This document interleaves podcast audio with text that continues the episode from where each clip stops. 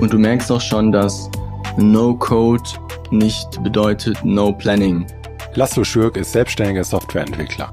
Trotz oder gerade deswegen bevorzugt er Low-Code und No-Code-Plattformen für seine tägliche Arbeit. Im Podcast sprechen wir darüber, wie Low-Code und No-Code-Lösungen die digitale Transformation nach vorne treiben. Laszlo, herzlich willkommen. Danke. Der Name äh, lässt es bereits vermuten, aber erklär uns doch mal No-Code, Low-Code, was bedeutet das genau? Super, ja, vielen Dank für die Einladung, Andreas.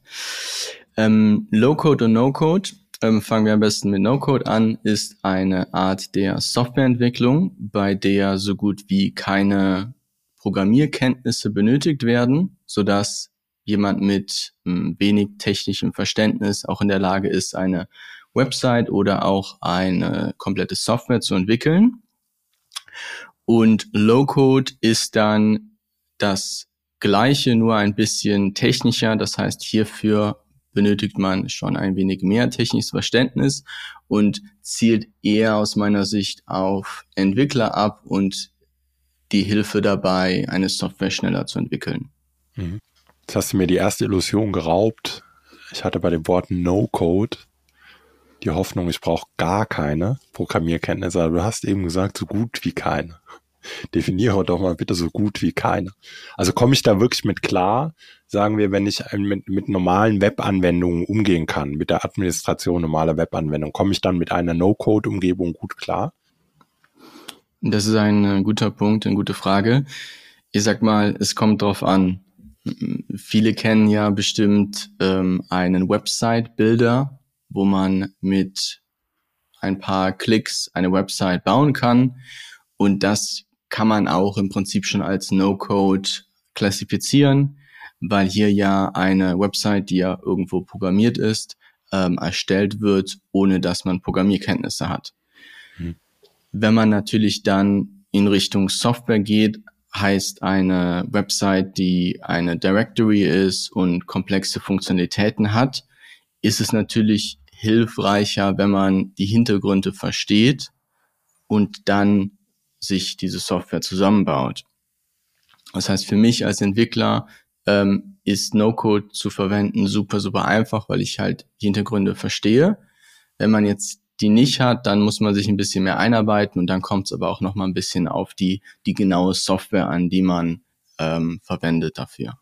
Okay, das heißt No-Code-Anwendungen, wenn ich das mal übersetzen würde, sind Anwendungen, wo ich mich rein durch, sage ich mal, normale Formulare, Konfigurationsmenüs durchklicke, um durch die Konfiguration wirklich in einer absoluten No-Code-Umgebung, keine Programmierkenntnis notwendig, mir dann Anwendungen zusammen, man könnte sagen, zusammenzuklicken, kann man das so sagen?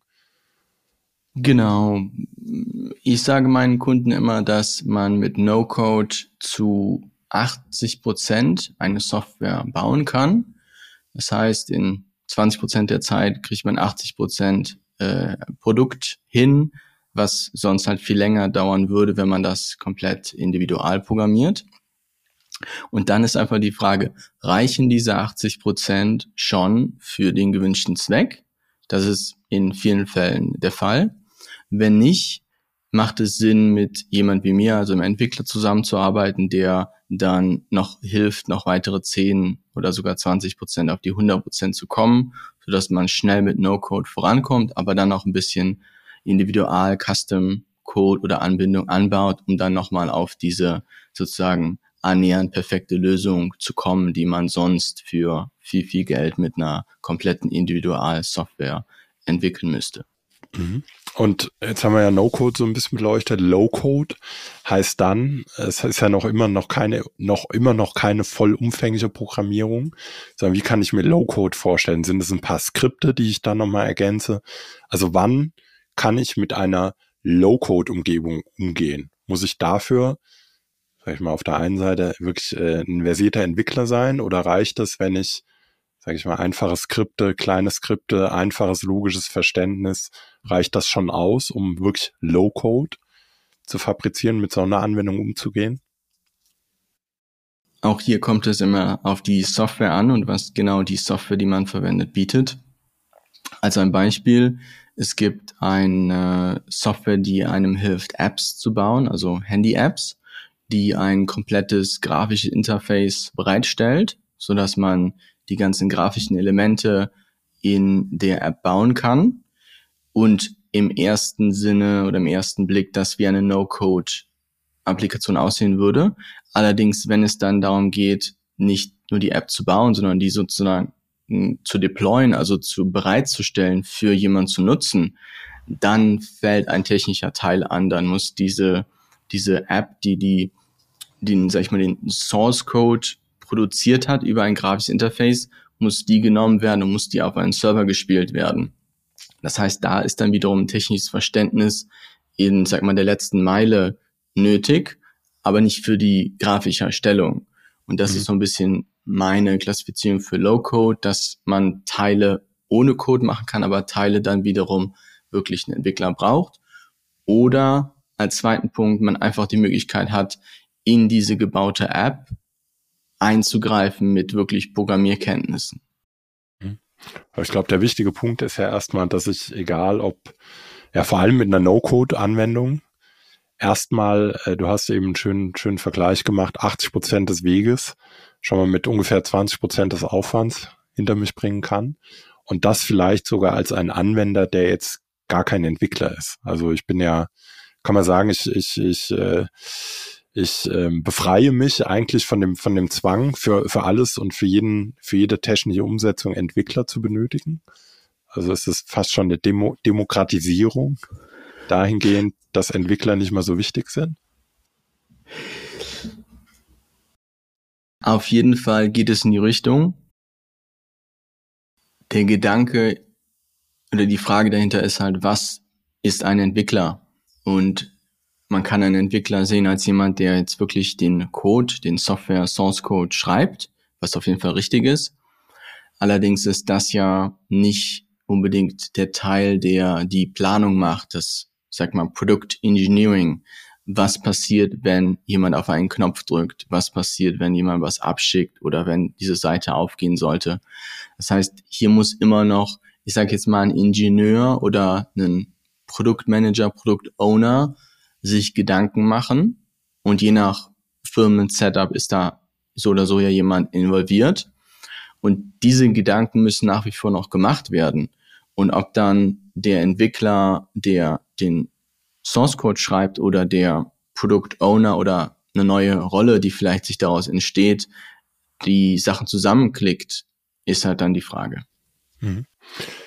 Jetzt gibt es ja eine wahnsinnig viele Anwendungen, ähm, die dir die Bereitstellung von No-Code beziehungsweise Low-Code ermöglichen. Was sind denn deiner Beobachtung nach so aus Sicht eines Unternehmens die stärksten Anwendungsfelder? Also unter, unter welchen Voraussetzungen sollte ich mir als, ja, als möglicherweise Produktmanager, Marketingverantwortlicher, wie auch immer in einem Unternehmen denn mal schauen, ob ich nicht diese Anforderungen vielleicht mit einer No-Code, Low-Code-Umgebung gut umgesetzt bekomme? Also ich nenne gern mal zwei Beispiele. Das eine Beispiel ist ein sogenanntes Kundenportal, wo eine Firma mit externen Kunden oder auch Zulieferern zusammenarbeitet und eine geteilte Datenbasis haben möchte. Und ein zweites Beispiel wäre die Erstellung eines sogenannten Intranets, wo Mitarbeiter eines Unternehmens bestimmte Informationen nachschauen können oder auch bestimmte Prozesse starten können. Hm.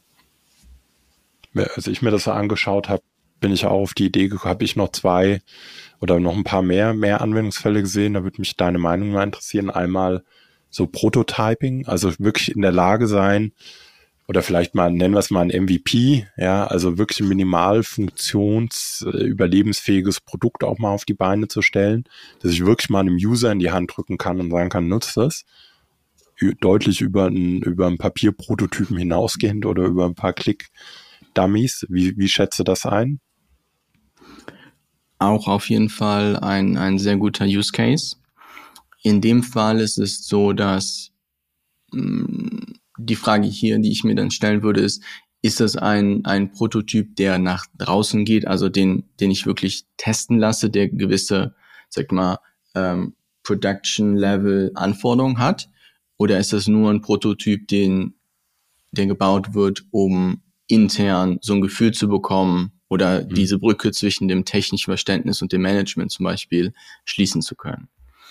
Also ich würde äh, tatsächlich so weit gehen zu sagen, ich gebe es raus. Ist es dann nutzbar? Deiner Meinung nach? Definitiv. Definitiv. Also ich persönlich habe sehr, sehr viele eigene Ideen und habe früher diese dann umgesetzt komplett mit, mit Custom Software und bin inzwischen darüber dahin gewechselt, dass ich einfach meine Ideen selber mit No-Code-Tools baue. Und wenn man die richtigen kombiniert, schafft man es hier zu einer sehr guten Lösung zu kommen, die dann auch teilweise längerfristig als Produktivbetrieb eingesetzt werden kann. Und hier kommt es weniger darauf an, wie stabil das Ganze sein soll, denn die Sachen sind stabil. Es ist eher die Frage, welche Funktionalitäten hat man, wo kommt man an die Grenzen. Und hier ist es dann einfach wichtig, einen relativ guten Überblick zu haben, was möchte man denn bauen, was sind die Anforderungen für den MVP oder Prototypen und kann die Plattform, auf der man aufsetzt, der No-Code oder Low-Code-Plattform, dieses Ziel erreichen, intern oder mit externen Anpassungen per API zum Beispiel. Mhm. Ähm, was hältst du von dem Use Case, dass ich als Unternehmen den Wunsch habe, Daten, äh, sagen wir mal, zu visualisieren, besser darzustellen? Ist das deiner Meinung nach auch ein relevanter Use Case? Definitiv. Die Frage wird hier sein, wie weit die Daten eine gewisse, nicht Relevanz, sondern Datensicherheit haben. Mhm. Aus dem folgenden Grund, die meisten No-Code-Tools und Plattformen sind von amerikanischen Unternehmen. Und der Markt für No-Code-Tools in Deutschland entwickelt sich gerade sehr schnell. Deswegen muss dann die Firma das abschätzen, ähm, ob das in Ordnung ist, ein amerikanisches Tool einzusetzen oder das Wichtige ein deutsches. Mhm. Wenn aber, wenn man das mal ähm, sozusagen ähm, an die Seite stellt, ist es definitiv ein sehr guter Use Case, weil anstatt eine, eine Excel-Sheet zum Beispiel zu haben, kann man halt eine schöne Liste haben, eine Suchfunktion und eine bestimmte grafischen Komponente, die so, sogar auf dem Handy ähm, sehr gut nutzbar ist. Mhm. Das hast ja eben einen wichtigen Punkt angesprochen, ähm, dass man sich darüber im Klaren sein darf, dass wenn man solche Tools einsetzt, man dann natürlich die zu einem großen Teil, ich glaube, das trifft ja nicht auf alle zu, vielleicht können wir da auch noch drüber sprechen, aber sage ich mal, erstmal davon ausgehen darf, dass alle Daten, alles, was man innerhalb dieser Softwareumgebung macht, dann auch auf dem Server der jeweils der jeweiligen Betreiberfirma liegen. Ist das so, kann man das so sagen? Hier kommt es auch wieder auf die genaue technische Zusammensetzung und Aufbau der jeweiligen Software an. Es gibt bestimmte Plattformen, vor allen Dingen im Low-Code-Bereich, die, sobald die initiale App erstellt wurde und auf dem Gerät des Benutzers installiert oder genutzt wird, dass dann das Benutzergerät direkt mit dem eigenen Server kommuniziert. Mhm. Da würde der Fall nicht, nicht ja. ähm, passieren. Wenn man aber in den No-Code-Bereich geht, wo halt alles ein bisschen simpler ist und anwenderfreundlicher, ist natürlich der Fall, dass vieles für einen übernommen wird, so dass man da nicht eingreifen kann. Und selbst wenn man eine externe Datenbank nutzt, wird die synchronisiert mit der Datenbank der, des eigenen, der eigenen No-Code-Plattform okay. und dann erst zu dem Okay, ich merke schon. Also theoretisch äh, klingt das super, No-Code. Ich kann alles selber machen, aber um überhaupt erstmal eine Entscheidung für ein Tool zu treffen, brauche ich schon wieder so viel technische Expertise. Brauche ich ja fast schon wieder einen Berater und einen Softwareentwickler, der mir das auch, äh, der mir das einschätzt, damit ich das überhaupt auch unter, äh, unter, unter rechtlichen Gesichtspunkten, speziell in Deutschland, dann überhaupt würdigen kann. Wie was bedeutet das denn für dich als, äh, als Entwickler? Ich meine, jetzt könnte man sagen, na gut, verdienst Geld auch. Du hast es eben mal schön auseinandergenommen. Ne? Ein Entwickler hat ja auch, das sind mit Sicherheit nicht die einzigen, aber der hat ja einerseits die Aufgabe, ich produziere Software Code, Source Code, und andererseits aber so ein bisschen, nennen wir es mal konzeptionell, architektonisch, so Aufgaben. Aber warum, was war für dich ausschlaggebend und entscheidend zu sagen, naja, auf der einen Seite verdiene ich Geld mit dem Schreiben von Softwarecode und ich beschäftige mich jetzt schwerpunktmäßig mit Anwendungen, wo genau diese Tätigkeit entfällt. Ja, ist ein guter Punkt.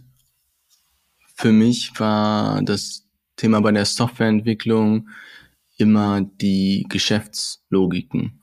Also die Gedanken, die hinter einer Software stecken, die die Prozesse digitalisieren, so dass ich dann schnell mit der Zeit von einem Entwickler zu einem Product Engineer oder Software Engineer in der Rolle gewechselt habe, so dass für mich eigentlich der Punkt mehr ist, wie kann ich etwas umsetzen, so dass in dem Fall No Code und Low Code mir in die Karten spielt, weil ich die Möglichkeit habe, schneller und kostengünstiger für meine Kunden etwas umzusetzen. Mhm. Aber es ist natürlich ein genereller, eine generelle Frage, sei es jetzt mit AI oder Digitalisierung, welche Themen einfach nicht mehr benötigt werden, also welche manuellen Arbeitsschritte. Und aus meiner Sicht ist es wichtig, da mit der Zeit zu gehen. Mhm. Was würdest du denn sagen, wenn man, ich baue jetzt mal so, so ein kurzes Modell, ein spontanes Konstrukt. Man könnte jetzt ja sagen, mit diesen ganzen No-Code, Low-Code-Anwendungen, wäre für mich als ein Unternehmen, nehmen wir mal ein normales mittelständisches Unternehmen, wäre ja durchaus Digitalisierung, digitale Transformation, ja, die Abbildung von, von Geschäftsprozessen auf einer digitalen Ebene mit solchen Anwendungen in einem entsprechenden Baukasten deutlich leichter. Ja, ich müsste nur, in Anführungszeichen, was ich jetzt bei dir rausgehört habe, wichtige Voraussetzung. Ich bräuchte überhaupt erstmal Hilfe dabei, abgeleitet aus meinen Use Cases überhaupt die richtigen an No-Code und Low-Code-Anwendungen zusammenzubekommen, dass ich mal so ein bisschen die, die, ich meine, die Fülle an, an Plattformen ist ja mittlerweile auch gigantisch, damit ich überhaupt auch sagen kann, das sind die richtigen Tools, damit ich diese Anwendungsfälle auch, auch übersetzen kann. Ja, aber was wären dann, was sind dann, wenn ich, wenn ich das mal gemacht habe? Wie, wie führe ich denn vielleicht meine Mitarbeiter oder wie führe ich ein Unternehmen generell, generell ran an No-Code, Low-Code Anwendung, weil im Idealfall ist es ja nachher, wenn ich so einen Baukasten habe, ja, ist nicht mehr die IT- und Entwicklungsressourcen das Bottleneck, sondern ich kann das deutlich breiter in meine Organisation rein, reingeben und damit ja auch ein Stück weit deutlich mehr digitale Kompetenz etablieren. Wie gehe ich da am besten vor als Unternehmen?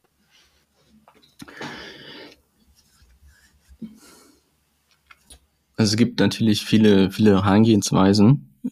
Die Frage wird immer sein, aus meiner Sicht, wie weit das Unternehmen aufgestellt ist, mit einem Mindset selber was auszuprobieren. Das heißt, ähm, wenn man noch gar keine Berührungspunkte hat, macht es natürlich Sinn, eine Art Workshop oder Introduction einzuführen, vielleicht mit einem kleinen Team in einem Unternehmen und da einfach die Leute ausprobieren lassen. Das Schöne ist ja, dass der technische Aufwand nicht sehr groß ist. Das heißt, man kann schnell was ausprobieren und einfach mal, ich sag mal, ein bisschen rumspielen und muss ja noch nicht mal wirkliche Produktivdaten, aber man kann ja Demo-Daten nutzen, sodass alle Mitarbeiter, das Management ähm, ein Gefühl dafür bekommen, was kann ich denn hiermit machen? Weil ich es oft sehe, dass wenn ich mit Kunden spreche und ähm, Gedanken oder Ideen mitteile, äh, da ein Aha-Effekt ist, der dann nach dem Motto ist, oh, okay, das können wir sogar machen, das war mir gar nicht klar. Das heißt, einfach beginnen, ein bisschen rumspielen ist aus meiner Sicht der erste Schritt und dann kann man natürlich spezifischer nochmal auf den Fall schauen, wie genau ähm, die Unterstützung benötigt wird oder wo es gerade hakt, das Ganze äh, an, ins Rollen zu bekommen. Hm. Also einfach vorab mal vielleicht ein paar Anwendungsfälle abstecken, damit du, jemand wie du dann vielleicht die richtigen, schon mal die richtigen Plattformen evaluiert und schaut, wo können wir uns denn überhaupt mal ausprobieren und dann ja schlussendlich über so ein bisschen spielerischen Charakter zu sagen, schau, ich bringe euch mal mit und zeige euch, was man damit machen kann und um damit mal überhaupt den, den Stein ins Rollen zu bringen. Wenn, wenn der sich dann verselbstständigt hat, das passiert ja schon mal schnell, und Menschen, Mitarbeiter merken, wow, hier können wir unglaublich viel mitmachen. Hier sind wir auf einmal unabhängig ja, von Entwicklern, von, von der internen IT. Wo, und, und es gewinnt baut nachher eine gewisse Eigendynamik auf. Wenn du jetzt mal an einem Punkt bist und sagst, naja, wir wollen uns auch weitere Tools und weitere Plattformen anschauen, ich weiß gar nicht, wie viel, wie viel Anwendungen gibt es denn mittlerweile? Hast du, hast du da einen Überblick? Also ungefähr grob? Reden wir da noch über Hunderte? Sind das schon Tausende? Bei den No-Code- und Low-Code-Plattformen und ich sag mal dem Ecosystem darum, mhm. würde ich jetzt noch nicht sagen, dass es 100 sind, sondern vielleicht knapp unter 100.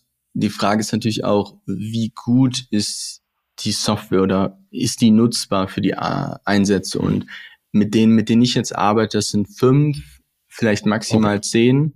Das heißt, wenn mich jemand eine äh, Empfehlung fragen würde, würde ich sagen, schaut euch in dem Bereich an. Das sind einmal die Datenbank-Tools beziehungsweise die, die Frontend-Tools, also die Darstellung.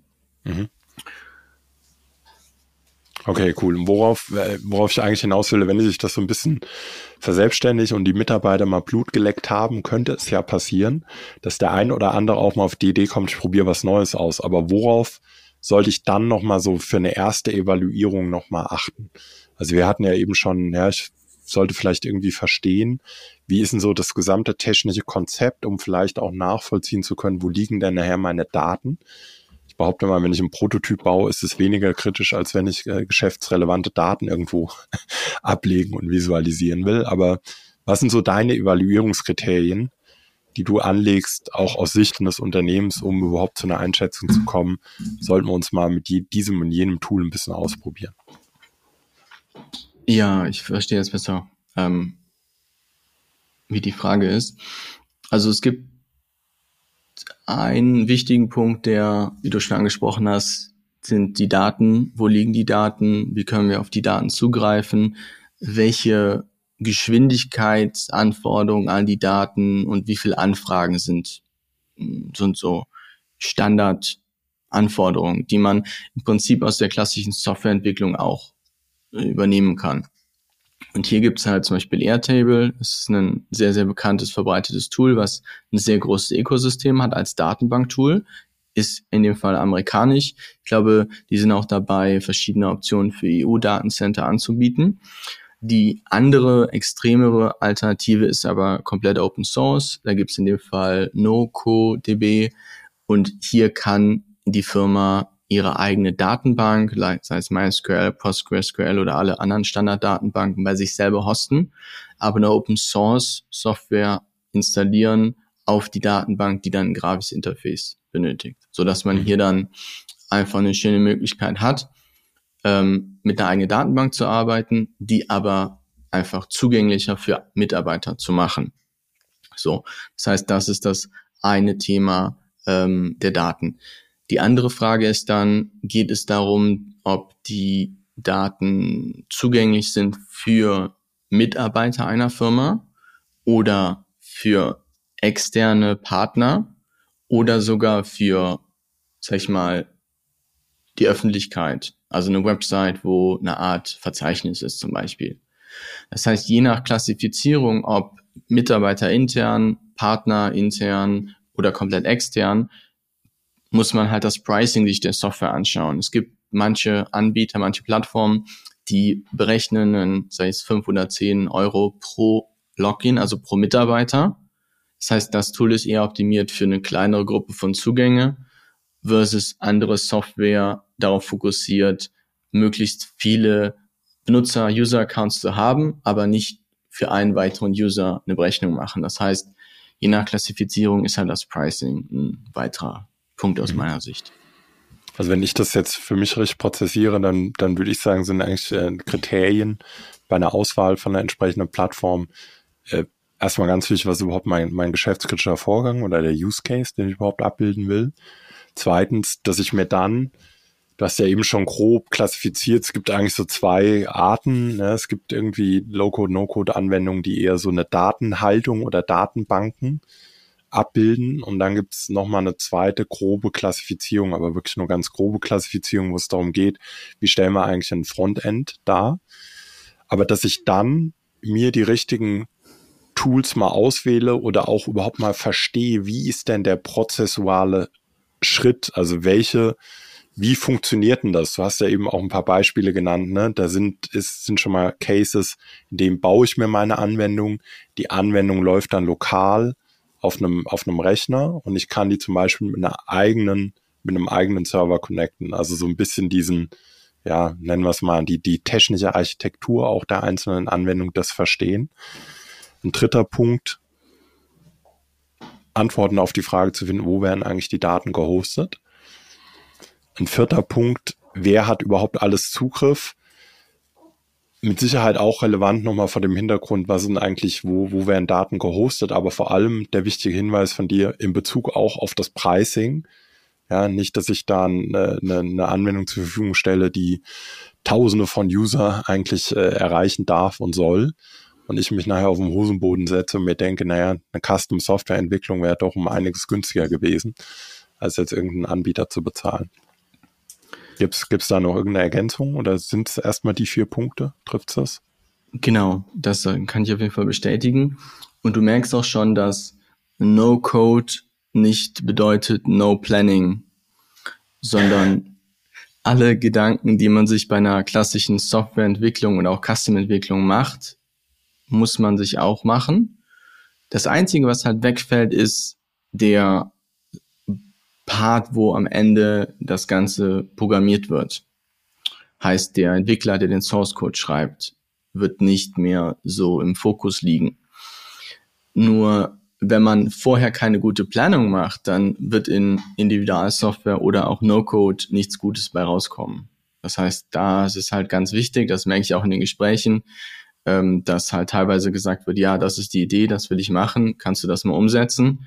Und dann fange ich halt an, Fragen zu stellen, denn eine saubere Planung bei No-Code oder auch bei richtiger Entwicklung sorgt einfach dafür, weniger, ja, auf weniger Probleme zu stoßen in der Entwicklung. Sehr schön, Lasso. Das war also schöner hätte ich ein Schlusswort nicht formulieren können. Besonders äh, hervorzuheben und wo ich eben echt schmunzeln musste, dass No-Code nicht heißt No Planning. Ja, oder um ein Zitat, was ich sehr mag, was ich, ist mir sofort eingefallen dabei. Spending money is a substitute of thinking. Das soll es bitte nicht sein. In diesem Sinne, und ich glaube, wenn ja ein Unternehmen, äh, was natürlich vielleicht noch ein, ein, ein, ein letzter Punkt, was ein Unternehmen tun kann, sollte, ich meine, uns beide zu kontaktieren, dich, mich, wäre vielleicht immer eine gute Idee. Was kann man darüber hinaus noch tun, wenn ich sage, Mensch, No-Code, Low-Code hört sich an für mich, als könnte ich mich damit von Entwicklern so ein bisschen befreien, ja, das, diesem Bottleneck. Was, was sollte ich tun? Ein Tipp noch zum Abschluss. Jeder, der offen ist und ein bisschen in Google Search Suche macht oder über YouTube einfach sich ein paar Videos anschaut, um ein bisschen das Verständnis zu bekommen, Podcasts wie von dir über No Code anzuhören, hilft auf jeden Fall. Und es gibt immer mehr ähm, Meetups auch zu dem Thema oder Online-Workshops, Veranstaltungen. Einfach offen sein, zu schauen, was, was gibt es da und auch bereit zu sein, um Hilfe zu bitten, ist immer was, was hilft, sozusagen ein eigenes Verständnis zu gewinnen und dann auch zu wissen, das Tool oder die Person kann mir helfen und auf der Basis dann einfach sozusagen loszulegen. Manchmal macht es aber auch Sinn, einfach sich ein Tool anzuschauen, zu registrieren. Die meisten sind einfach kostenlos. Einfach mal machen, anzuschauen, wie fühlt sich das an, wo welche Fragen kommen dann auf und die kann man dann spezifisch sich nochmal anschauen. Ja, prima, Lasso. Vielen Dank. Schön, dass du hier warst. Gerne, gerne. Vielen Dank für die Einladung. Bis bald.